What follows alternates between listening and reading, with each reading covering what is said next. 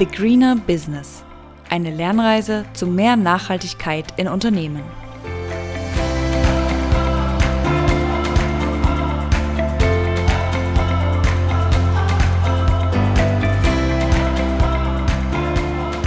Na? Na? ja, das ist sie nun, ähm, unsere allererste Folge äh, unseres Podcasts und wir steigen direkt einfach in das Thema ein und das Thema ist wenig überraschend äh, Nachhaltigkeit. Wir wollen ein bisschen darüber sprechen, äh, wo das Thema herkommt, was man darunter versteht, was man vielleicht auch nicht darunter verstehen sollte, warum das für Unternehmen auch relevant ist und äh, ja, welche Tools und Tricks es da auch gibt und was wir euch an die Hand geben können.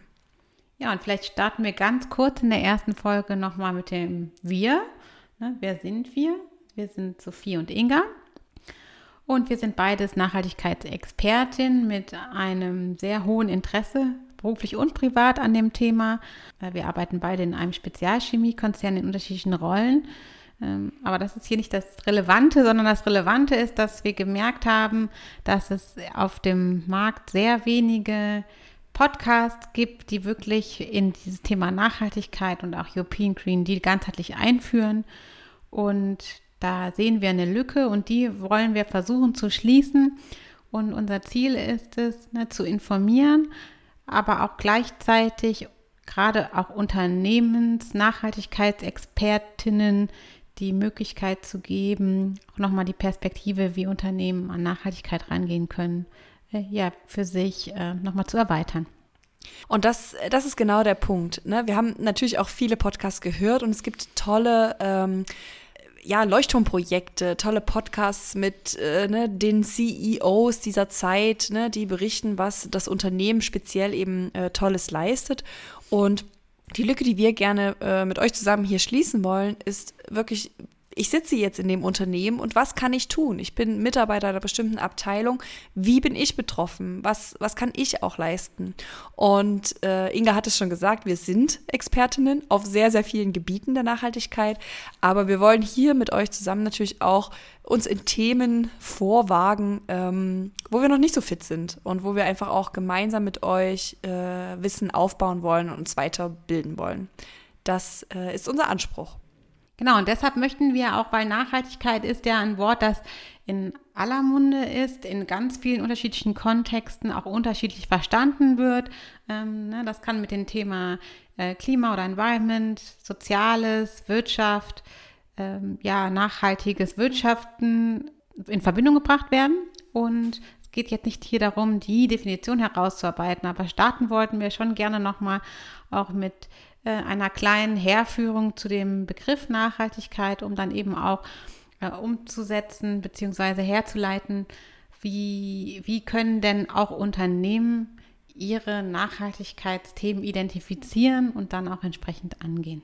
Und wenn man so ein bisschen in die Historie der Nachhaltigkeit äh, äh schaut, ich selber bin im Erzgebirge aufgewachsen, deswegen ist der Name Karl von Karlowitz äh, sozusagen auch ein bisschen, da ist auch ein bisschen Lokalpatriotismus dabei.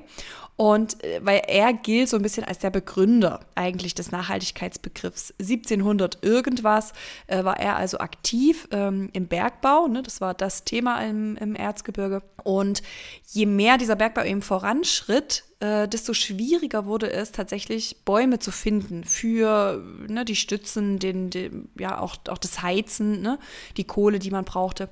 Und ähm, er war sozusagen einer der Erste, der eben formuliert hat äh, und gesagt hat, wir sollten eigentlich nur so viele Bäume entnehmen, wie wir auch nachpflanzen.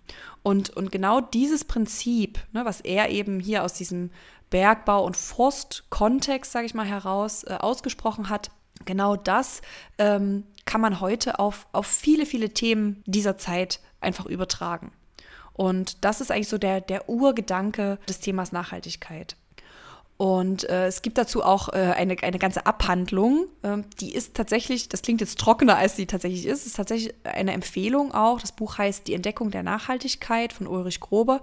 Er ist hier auch nochmal richtig eingestiegen, denn auch natürlich vor Karlowitz haben schon die alten Griechen und wer auch immer äh, diese, dieses Wort oder diesen Ansatz, äh, sag ich mal, genutzt. Ähm, und er arbeitet es auch äh, sehr detailliert auf. Nachdem man das Buch gelesen hat, äh, hat man noch keine Definition für Nachhaltigkeit. Ne? Also wer das äh, erwartet äh, von so einem Buch, der, der wird leider enttäuscht, denn diese eine Definition, das hatte Inga auch schon gesagt, die gibt es nicht. Ne?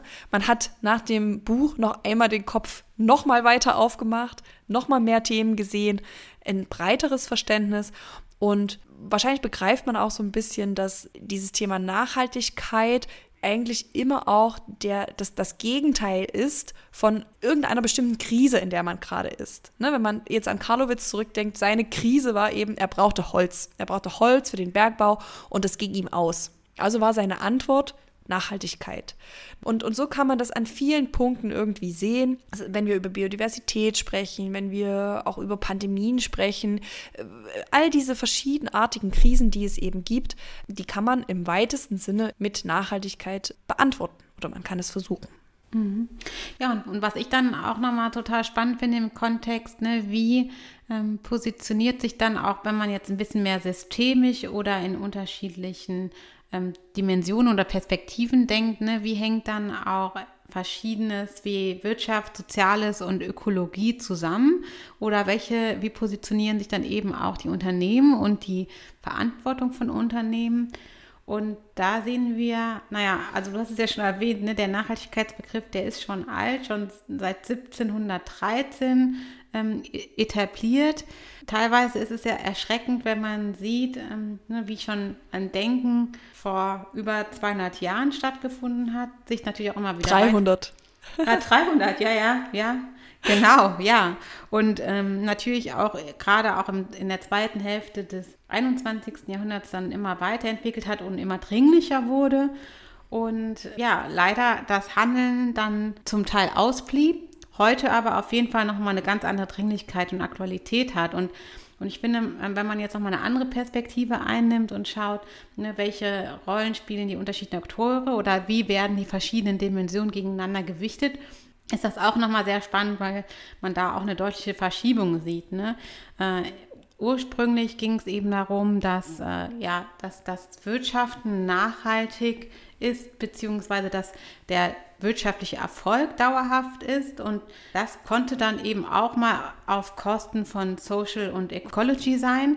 Das hat sich dann in ein so drei Perspektivenmodell weiterentwickelt, ähm, wo eigentlich der ideale Zustand war, dass es auf jeden Fall beim nachhaltigen Wirtschaften auch um die Einhaltung von sozialer und um Umweltkomponenten ging. Ähm, aber da war natürlich dann oder ist auch nach wie vor die Möglichkeit, dass äh, Handeln so stattfindet, dass es eben nicht diesen anderen Dimensionen auch entspricht. Und heute hat sich eigentlich ein Modell durchgesetzt, zumindest im Nachhaltigkeitsdiskussionskontext, das ganz klar sagt, dass wirtschaftliches Handeln nur unter Berücksichtigung sozialer und ökologischer Standards und Rahmenbedingungen stattfinden kann. Ansonsten hat es gar keine Berechtigung und sollte idealerweise auch nicht erfolgen. Und genau das sehen dann eben auch Unternehmen aus verschiedenen Gründen. Ähm, zum einen, genau, hat sich durch verschiedene Stakeholder, die sich jetzt auch in dem Themenbereich äh, integriert haben, ob das der Kapitalmarkt ist, stärkere Regulierung etc., ähm, da hat sich auf jeden Fall jetzt auch herausgebildet, ähm, dass dann deutlich neuere Herausforderungen und, und ähm, auch Erwartungen an Unternehmen gehen, um die License to Operate zu erhalten und auch aufrechtzuerhalten. Und das liegt unter anderem daran, dass auch ganz deutlich erkannt wurde, dass das Nicht-Einhalten von Nachhaltigkeitsaspekten auch dazu führen kann, dass eben sehr große Risiken für Unternehmen in verschiedenen Bereichen entstehen. Und das finde ich eigentlich auch wieder ähm, äh, sehr spannend. Ne? Du hast gesagt, die, die Wirtschaft muss eingebettet sein in die sozialen und die ökologischen Themen. Und wenn wir wieder ne, in dieses Beispiel zurückdenken, so, ne, man darf nur so viel entnehmen, ne, wie auch nachwächst, dann ist das eigentlich eine total logische Schlussfolgerung so, ne? Warum sind wir da nicht schon früher darauf gekommen, dass wir nun mal auf dieser limitierten Erde leben, ja, und dass eine, eine Wirtschaft eben im Rahmen dieser Grenzen, ne, im, im Nachhaltigkeitsdiskurs, und wir werden bestimmt später auch nochmal darüber sprechen, im Rahmen der planetaren Grenzen, ne, was heißt das genau, einfach stattfinden muss, weil wenn ich diese Grenzen an bestimmten Stellen einfach überschreite, ja, dann, dann gehen die zu Lasten von jemandem. Ne? Und das kann die Natur sein, das, das können äh, Menschen sein, das können alle beide sein. Und, ähm, und dessen muss man sich einfach bewusst machen, dass dieses Handeln, das ökonomische Handeln, einfach nicht losgelöst von all dem anderen äh, existieren kann. Und es darf sich auch nicht nur von Zeit zu Zeit, wenn es günstig ist, überlappen. Ne? Und ansonsten ne, bin ich wieder völlig losgelöst unterwegs, sondern es muss halt diese Einbettung erfolgen. Und diese Risiken, ne, die Inga jetzt schon äh, angetriggert hat, die sich ergeben, wenn man sich eben langfristig nicht daran hält, wenn man langfristig eben diese Grenzen überschreitet, die werden mittlerweile nicht mehr nur von, ich sag mal, NGOs und Ökoaktivisten äh, bewertet und irgendwie ausgesprochen, sondern hier sind wirklich, ja, alle dabei. Ne? Banken, Investoren, alle schauen sich wirklich an, äh, was gibt es da für Risiken und wie können diese Risiken am Ende vielleicht auch das Geschäft äh, schädigen oder gar, ja, obsolet machen ne? oder äh, dafür sorgen, dass es sich gar nicht mehr lohnt, ne? gewisse wirtschaftliche Aktivitäten noch aufrechtzuerhalten. Ähm, ja, Risiken, was heißt das jetzt konkret? Ähm, hier gibt es einen sehr schönen äh, Global Risk Report von dem World Economic Forum von 2022. Hier wurden nochmal die, die, ja, die kritischsten Risiken auf einem globalen Level für die nächsten zehn Jahre identifiziert. Ähm, und dazu gehören an erster Stelle das ja Nicht-Erreichen des Klimaschutzes und der Klimaziele und daraus resultierend dann natürlich auch extreme Wettersituationen, die wir heute schon in verschiedenen Stellen sehen, ob das dann extreme Dürren sind, beziehungsweise Überschwemmungen und Flutwellen oder auch ja, starke Hurricanes und Windstürme. Und an dritter Stelle steht auf dieser Risikoliste der Biodiversitätsverlust, ne, der ja schon leider sehr signifikant ist und ein Großteil ähm, von Insekten, Säugetieren schon nicht mehr in der im Ausmaß vorhanden sind, wie sie das noch vor beispielsweise 50 Jahren waren. Und gerade Biodiversität, genau, ist auch im Unternehmenskontext ein Thema, was jetzt zunehmend an Bedeutung gewinnt.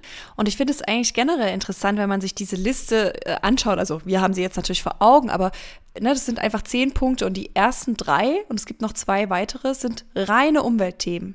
Und, und das finde ich auch schon spannend, dass von diesen zehn Themen es gibt auch die Kategorie ökonomisch, ja, aber das sind nicht die, die, die großen Risiken unserer Zeit. Ne? Die größten Themen sind fünf Umweltthemen und nochmal drei äh, soziale Themen oder gesellschaftliche Themen. Und, und das finde ich eigentlich das Spannende, ja, dass, dass die Mehrzahl dieser Themen einfach nicht die reine, es geht nicht mehr um Ängste vor Inflation oder Ängste vor, vor einem äh, Währungsverlust äh, oder diese Themen, ja, die, die man sonst in solchen Wirtschaftsrisikosachen erwarten würde. Nein, sondern es geht darum, wie gefährden eben diese, diese so extremen Entwicklungen äh, im Umwelt- und auch im Gesellschaftsbereich, wie können die eben mein Geschäft gefährden? Und das äh, finde ich, finde ich ziemlich spannend.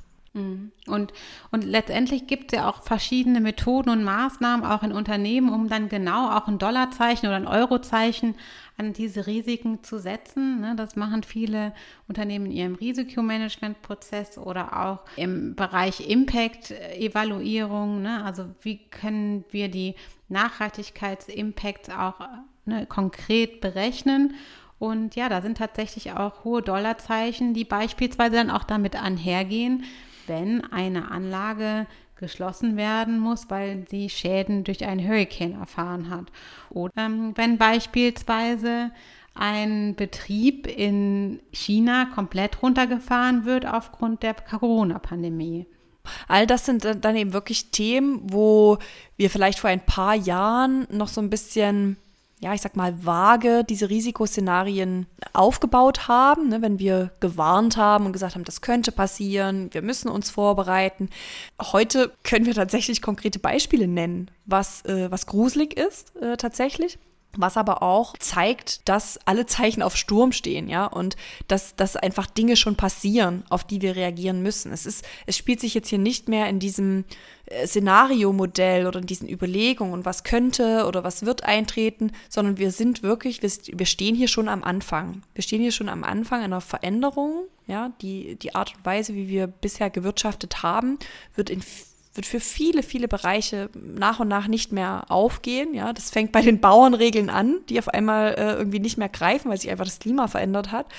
Ja, bis hin zu ja, Lieferketten, Zusammenarbeitsthemen, die vielleicht durch so eine Pandemie äh, doch in, einer, in einem überraschenden Ausmaß äh, gestört wurden. Ne? Und, und all das sind einfach Themen, wo wir jetzt auch wirklich schon die Beispiele bekommen und, und überlegen müssen. Ja, und das klingt natürlich auch alles sehr erstmal überfordernd und auch sehr komplex. Ne? Die Frage, die wir jetzt gerne auch nochmal beantworten würden, wäre, was müssen eigentlich Unternehmen tun, um ihre relevanten Nachhaltigkeitsthemen zu kennen, ihre Risiken zu kennen, für sich zu verstehen, zu priorisieren. In anderen Worten, wie erkennen Unternehmen ihre wesentlichen Themen?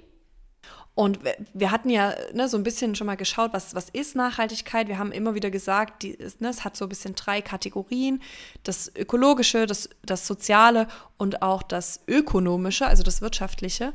Und in dieser Kategorie, ne, wenn man so in diesem Dreiklang denkt, gibt es natürlich tausende Unterthemen. Und es gibt extrem viel verschiedene äh, Unternehmen, ne, die einen, die, die produzieren, wie jetzt äh, im, im, chemischen, äh, in der chemischen Industrie, andere sind vielleicht in der Rohölförderung, äh, ne, Erdöl oder, oder Kohleabbau. Wieder andere ne, bieten eine IT-Lösung an, sind Dienstleister. Ähm, you name it, ja. Also die, die Unternehmenslandschaft ist genauso vielfältig äh, wie die Definition für Nachhaltigkeit. Und, ähm, und da muss man einfach ein bisschen, ein bisschen Ordnung reinbringen und wirklich für sich als Unternehmen einfach äh, überlegen, wie, wie gehen wir das Ganze an. Und genau für so einen Fall haben wir die Rubrik Handwerkszeug. Und in dieser Rubrik möchten wir euch wirklich ja, ein Tool, eine schlaue Analyse, ein Quickfix äh, empfehlen, um sich gewissen Themen zu nähern. Und in dieser ersten Folge ist unser Handwerkszeug-Tipp die Materialitätsanalyse. Genau, und die Materialitätsanalyse ist die sogenannte Wesentlichkeitsanalyse. Das ist eines der zentralen Analysewerkzeuge, die ähm, auch im Rahmen der strategischen Analyse verwendet werden. Und sie dient dazu, Unternehmen und seine Anspruchsgruppen, also ne, die nennen wir auch Stakeholder, also die relevanten Nachhaltigkeitsthemen hier zu ermitteln ne, für Unternehmen und Stakeholder. Und da gibt es verschiedene Standards, die Unternehmen ähm, ja, nutzen können und sollten. Ein zentraler ist auf jeden Fall äh, äh der Global Reporting Index, GRI, und die entwickeln auch ihre Anforderungen an die Wesentlichkeitsanalyse immer weiter. Ähm, das hat sich jetzt in diesem Jahr beispielsweise auch nochmal erweitert.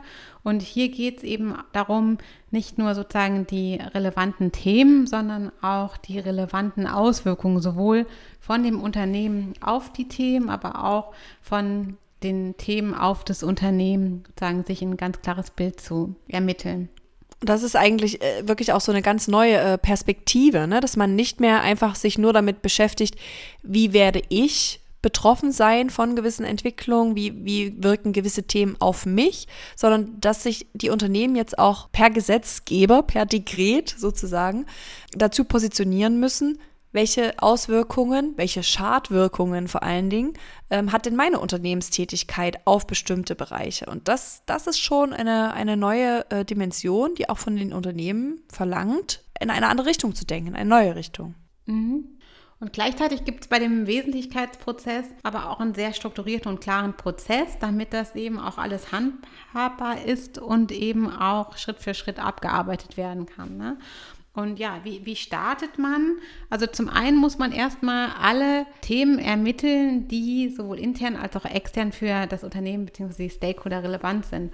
Und das kann man dann machen durch beispielsweise äh, eine Medienanalyse oder man guckt sich verschiedene Ratings an und die sind ja dann auch wieder branchenspezifisch und kann schauen, okay, welches Rating legt eigentlich welchen Schwerpunkt auf welches Thema und inwieweit äh, decke ich dann auch die Themen schon ab. Also ne, man nimmt dann beispielsweise Ratings als Proxy für den Kapitalmarkt. Ähm, man kann dann Medienanalyse machen, man kann interne Stakeholder befragen, man kann äh, auch, ne, viele Unternehmen machen ja auch Trendanalysen, das heißt, da tauchen auch Themen auf.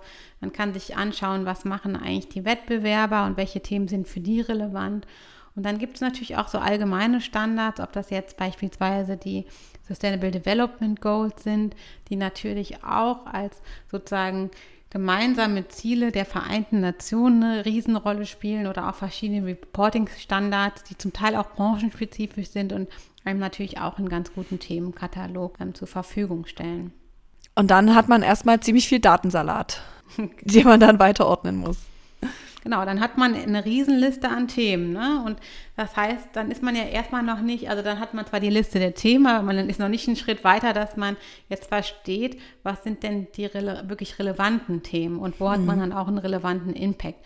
Das heißt, man muss sich dann eben noch eine Bewertungslogik erstellen und überlegen, was sind denn wirklich die priorisierten Stakeholder und wie kann man jetzt auch beispielsweise die Priorisierung, die die Stakeholder selber vornehmen, ähm, auch innerhalb dieser Liste übertragen. Ne? Das heißt, man muss eine Bewertungslogik erstellen.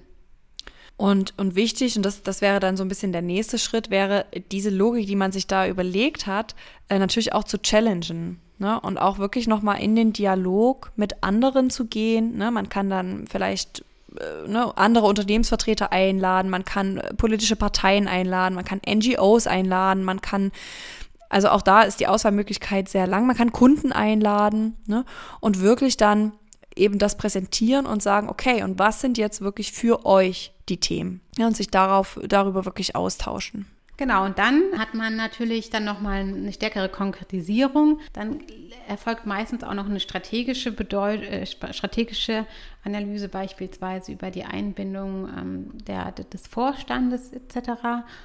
Und dann muss man natürlich auch nochmal schauen, dann hat man die Liste und die Relevanz der Stakeholder, das heißt, man hat eine gewisse Themenpriorisierung. Dann muss man natürlich nochmal schauen, welche Auswirkungen hat man in den relevanten Themenbereichen ne? und wo ist die, der, die Auswirkung für das Unternehmen nochmal besonders groß. Ne? Und da gibt es eben auch nochmal verschiedene Methoden und Ansätze, wie man das dann für das Unternehmen herausfinden kann. Ne? Beispielsweise auch nochmal Risk Assessments oder der Risikoprozess, beziehungsweise auch nochmal die wirkliche Auswirkungsmessung. Aber das behandeln wir vielleicht mal in einer anderen Sitzung. Ja, ich meine, hier wird es natürlich auch beliebig komplex. Ne? Das, das muss man wirklich sagen. Also diese Diskussion mit den Stakeholdern, die Listen erstellen und so weiter und so fort, das ist was, das hat man vielleicht in anderem Kontext auch schon mal geübt. Wirklich dann diese, diese Auswirkung zu berechnen, also wirklich das Impact Assessment, wie es heißt, das, das in das Impact Assessment reinzugehen, das ist dann schon nochmal eine ganz schöne Herausforderung. Also da muss man methodisch, wenn man das zum ersten Mal macht, sich schon ein bisschen hinentwickeln. Ne? Ich, ich glaube, zu erwarten, dass gleich der erste Wurf äh, der Weisheit letzter Schuss ist, ist, glaube ich, ähm, ja, das wäre zu viel. Aber ich glaube, über die Jahre nähert man sich schon diesen Themen dann sehr, sehr gut an und hat dann wirklich ein Verständnis, was sind jetzt hier die materiellen Themen. Wie verändert sich das auch vielleicht? Über die Jahre werden gewisse Themen vielleicht aufsteigen in der Wichtigkeit, andere werden sich vielleicht erledigen, vielleicht hat man sie gelöst oder sie sind einfach äh, doch nicht mehr im Vergleich zu den anderen Themen doch nicht mehr so präsent. Und äh, so ist das tatsächlich äh, eine sehr lebende Analyse am Ende. Ja, und in der Regel führen die Unternehmen das so alle drei bis fünf Jahre durch. Ne? Also man hat dann ähm, am Ende des Prozesses halt die wesentlichen Themen. Das kann beispielsweise in Themenhäusern strukturiert sein oder Je nachdem, was die Analyse ergeben hat, hat man einfach ähm, verschiedene Themenblöcke. Das muss man dann auch, wenn man sich verschiedenen Reporting-Ansätzen verschreibt, nach außen berichtet werden. Und das hilft einem aber dann auch wiederum. Ne? Also wenn man jetzt sagt, äh, man hat äh, vier verschiedene relevante Nachhaltigkeitsthemenblöcke, die für einen besonders relevant sind. Dann kann man danach eben auch das externe Reporting strukturieren. Dann gibt es hier ja auch wieder bestimmte KPIs oder Anfragen zu Managementprozessen, die man dann darstellen sollte. Genau, und dann entwickelt sich das eben über die Jahre, sowohl inhaltlich, aber dann gegebenenfalls auch nochmal über die Themenblöcke weiter. Und das ist auf jeden Fall super hilfreich, denn auch durch die Strukturierung im externen Reporting Ähm, da werden dann auch noch weitere Anforderungen gestellt, wie beispielsweise eine Zieledefinition. Und das hilft dann natürlich auch, die Themen nicht nur darzustellen, zu verstehen, sondern auch weiterzuentwickeln, zu monitoren und auch den Verbesserungsprozess dann abzubilden. Ich denke, ein super äh, Handwerkszeug, diese Materialitätsanalyse. Auf jeden Fall ein super erster Schritt und auch ein sehr strukturierter erster Schritt, um die eigenen Nachhaltigkeitsthemen und Auswirkungen besser zu verstehen. Und ich denke, jetzt mit diesem ersten Aufschlag zum Thema Nachhaltigkeit haben wir uns einen Überblick ähm, verschaffen können und haben, denke ich, mit den Themen auch die ersten losen Enden, die ersten äh, zukünftigen Themen irgendwie auch schon ein bisschen äh, ja, angesprochen. Und ähm, ihr werdet also im, im Lauf des Podcasts sehen, dass wir uns von verschiedenen Flughöhen aus äh, die Themen einfach anschauen und uns vorknöpfen. Ne? Also wir werden wirklich auch mal sprechen, konkret, wie sieht jetzt so eine Emissionsberechnung aus. Wir werden vielleicht in gewisse Regularien nochmal zusammen mit euch reinschauen. Die EU ist ja auch sehr umtriebig äh, aktuell, also da werden wir uns viel dazu anschauen. Und wir werden uns sicher auch ja, anderen Spezialthemen nähern, denen wir uns jetzt noch nicht so gut auskennen, aber wo wir uns gerne äh, auch weiterbilden. Genau, und für die nächste Folge wollen wir uns mit dem Thema ESG beschäftigen, denn ESG und Nachhaltigkeit fallen ja häufig in den gleichen Topf. Und da wollen wir darauf eingehen, was bedeutet denn ESG? Ne, was gibt es da für relevante Player im Markt? Was heißt das für Unternehmen? Und ne, was ist auch bei vielleicht kritisch zu beleuchten an dem Thema. Und deshalb freuen wir uns schon auf die nächste Sitzung. Aber abschließend möchten wir nochmal äh, mit den Key Takeaways äh, ja, aufhören. Und jetzt noch einmal das Wichtigste zusammengefasst. Genau. Also ich denke, wir haben gezeigt, Punkt Nummer eins, Nachhaltigkeit ist extrem vielschichtig. Es gibt nicht die Definition, also für alle, die jetzt genau darauf gewartet haben, leider nein. Äh, es wird immer um die Ökologie, die Ökonomie und das Soziale äh, gehen und darum, wie Unternehmen eingebettet in den sozialen und auch ökologischen Grenzen wirtschaftlich agieren können. Es gibt verschiedene Risiken für Unternehmen und auch für alle anderen Akteure in der Gesellschaft, die mittlerweile zu den dringlichsten Herausforderungen unserer Zeit geworden sind und die gleichzeitig eben auch unter das Nachhaltigkeitsspektrum oder das Themenspektrum von Nachhaltigkeit fallen. Und als dritter und, und letzter Takeaway, die Unternehmen sollten sich um diese Themen kümmern. Ja, und wie kann man das tun?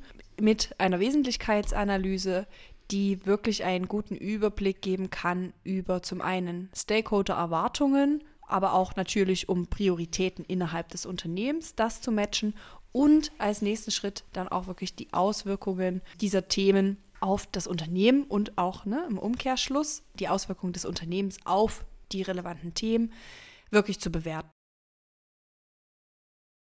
In diesem Sinne, das war unsere erste Folge. Ähm, wir hoffen, sie hat euch Spaß gemacht. Wir freuen uns über ein Like. Wir freuen uns über eine positive äh, Podcast-Bewertung. Äh, wir freuen uns, wenn ihr uns weiterempfehlt. Ja, und natürlich noch viel mehr, wenn ihr noch Anregungen und Feedback habt und uns noch hilft, uns zu verbessern. Genau. In diesem Sinne, bis bald. Tschüss.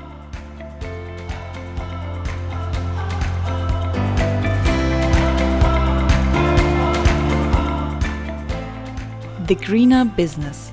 Eine Lernreise zu mehr Nachhaltigkeit in Unternehmen. Ein Podcast von und mit Inga Kramer und Marie-Sophie Wilde. Zu hören überall, wo es Podcasts gibt.